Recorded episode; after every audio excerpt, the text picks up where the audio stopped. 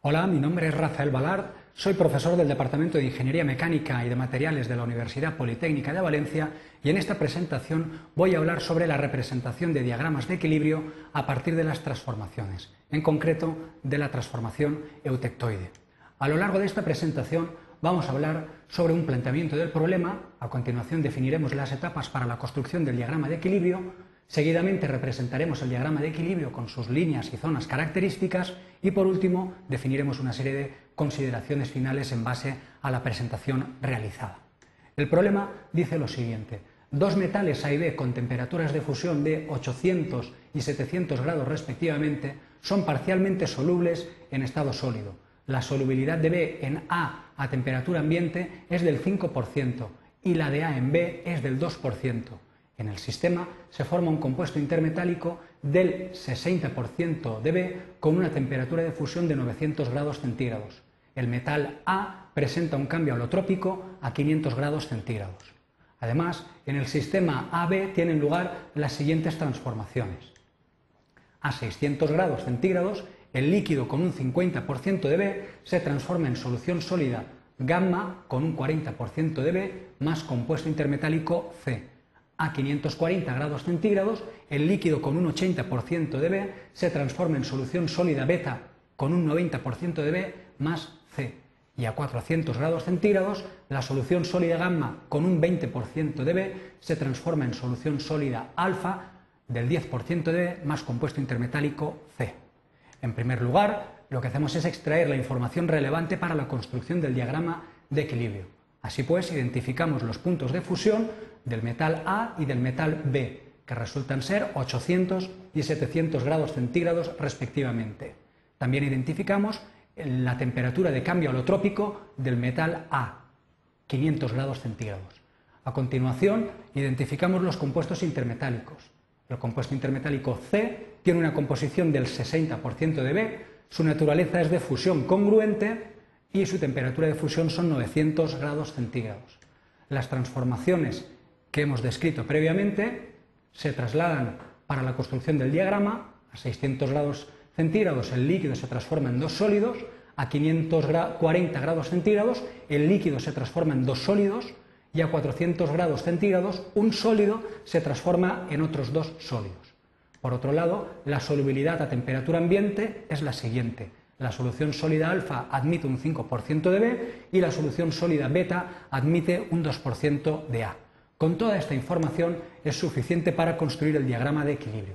En primer lugar, identificamos los puntos correspondientes a la fusión y cambios alotrópicos presentes en este diagrama. Marcamos la temperatura de fusión del metal A, 800 grados, en la parte izquierda del diagrama. Por encima de este punto, el metal A se encuentra en estado líquido y marcamos también el punto de fusión del metal B, en el extremo derecho del diagrama. Por encima de esta temperatura el metal B se encuentra en estado líquido. Además, también marcamos la temperatura de cambio holotrópico del metal A, que se sitúa a 500 grados centígrados. Seguidamente, identificamos y representamos los compuestos intermetálicos. El compuesto intermetálico C tiene una composición del 60% y se forma a 900 grados centígrados y además es de naturaleza congruente, con lo cual trazamos una vertical por la composición y una horizontal por la temperatura de 900 grados centígrados, se intersectan en un punto del diagrama por encima del cual el compuesto intermetálico se encuentra en estado líquido y por debajo de dicho punto se forma el compuesto intermetálico que mantiene la composición hasta temperatura ambiente. Vamos ahora a analizar las distintas transformaciones y proceder a su representación. La primera transformación indica que a 600 grados un líquido se transforma en dos sólidos, este tipo de transformación es una transformación de tipo eutéctico.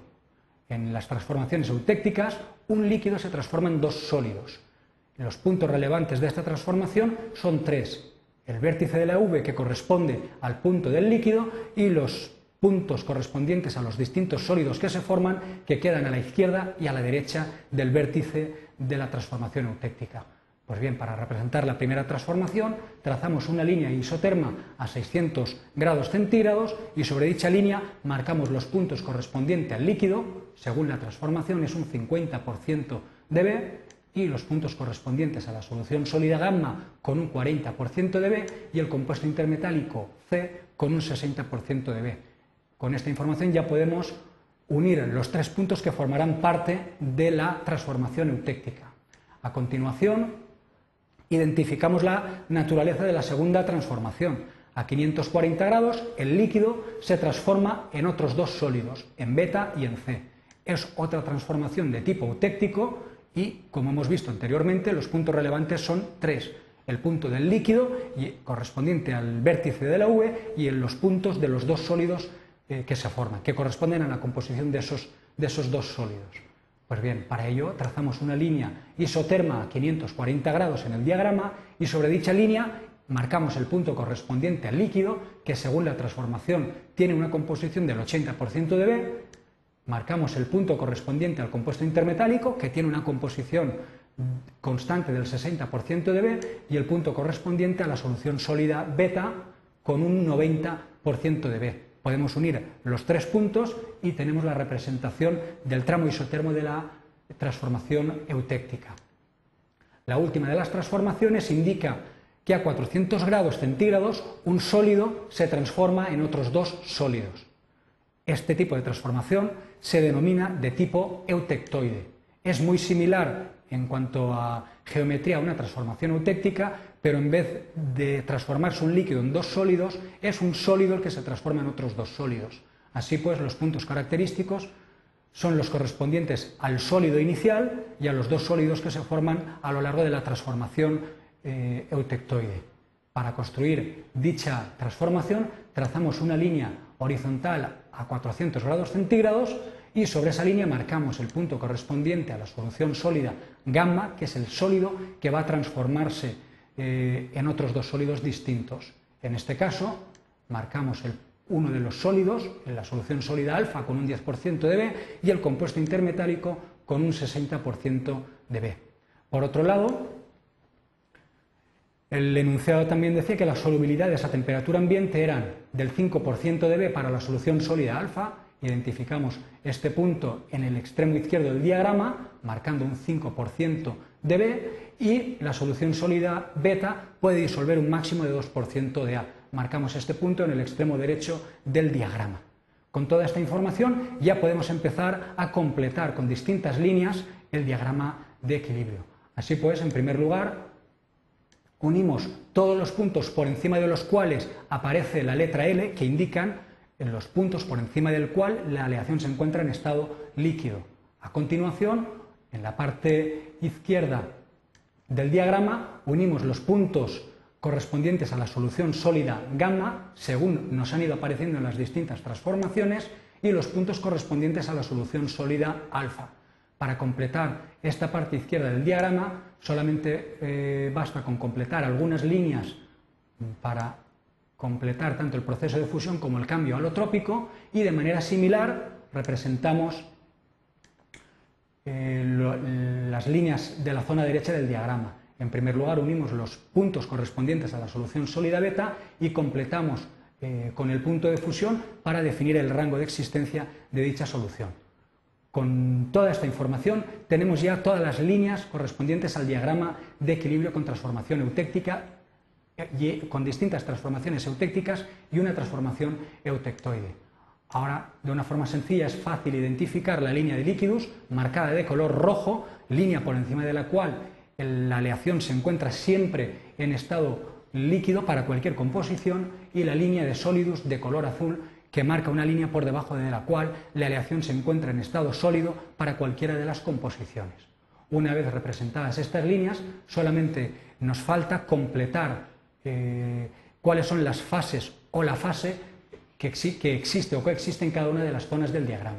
Así pues, identificamos en primer lugar las zonas monofásicas, líquido, solución sólida gamma y solución sólida alfa, y a continuación simplemente completamos las zonas donde coexisten dos fases en la parte izquierda del diagrama. De forma similar, lo hacemos también en la parte derecha.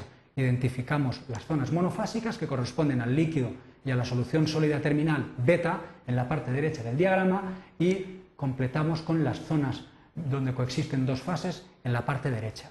Con todo ello tenemos una representación del diagrama de equilibrio con distintas transformaciones eutécticas y sobre todo en este caso merecía especial atención la representación de la transformación eutectoide. Las consideraciones finales que podemos realizar en base a esta presentación son las siguientes. La construcción de diagramas de equilibrio a partir de las transformaciones se consolida como una herramienta de gran utilidad para entender la naturaleza y las características de los diagramas. Por otro lado, por otro lado se trata de una herramienta de apoyo que nos ayuda a entender adecuadamente los diagramas de equilibrio. Además, el proceso requiere un conocimiento previo de las transformaciones y nociones básicas de diagramas de equilibrio, sobre todo naturaleza de las transformaciones, eh, mm, características de las líneas y de las zonas presentes en un diagrama de equilibrio. Por último, destacar que el seguimiento de una metodología sencilla y clara permite construir y analizar adecuadamente diagramas de equilibrio, eh, incluso con cierta complejidad, como hemos visto en esta presentación. Muchas gracias por su atención.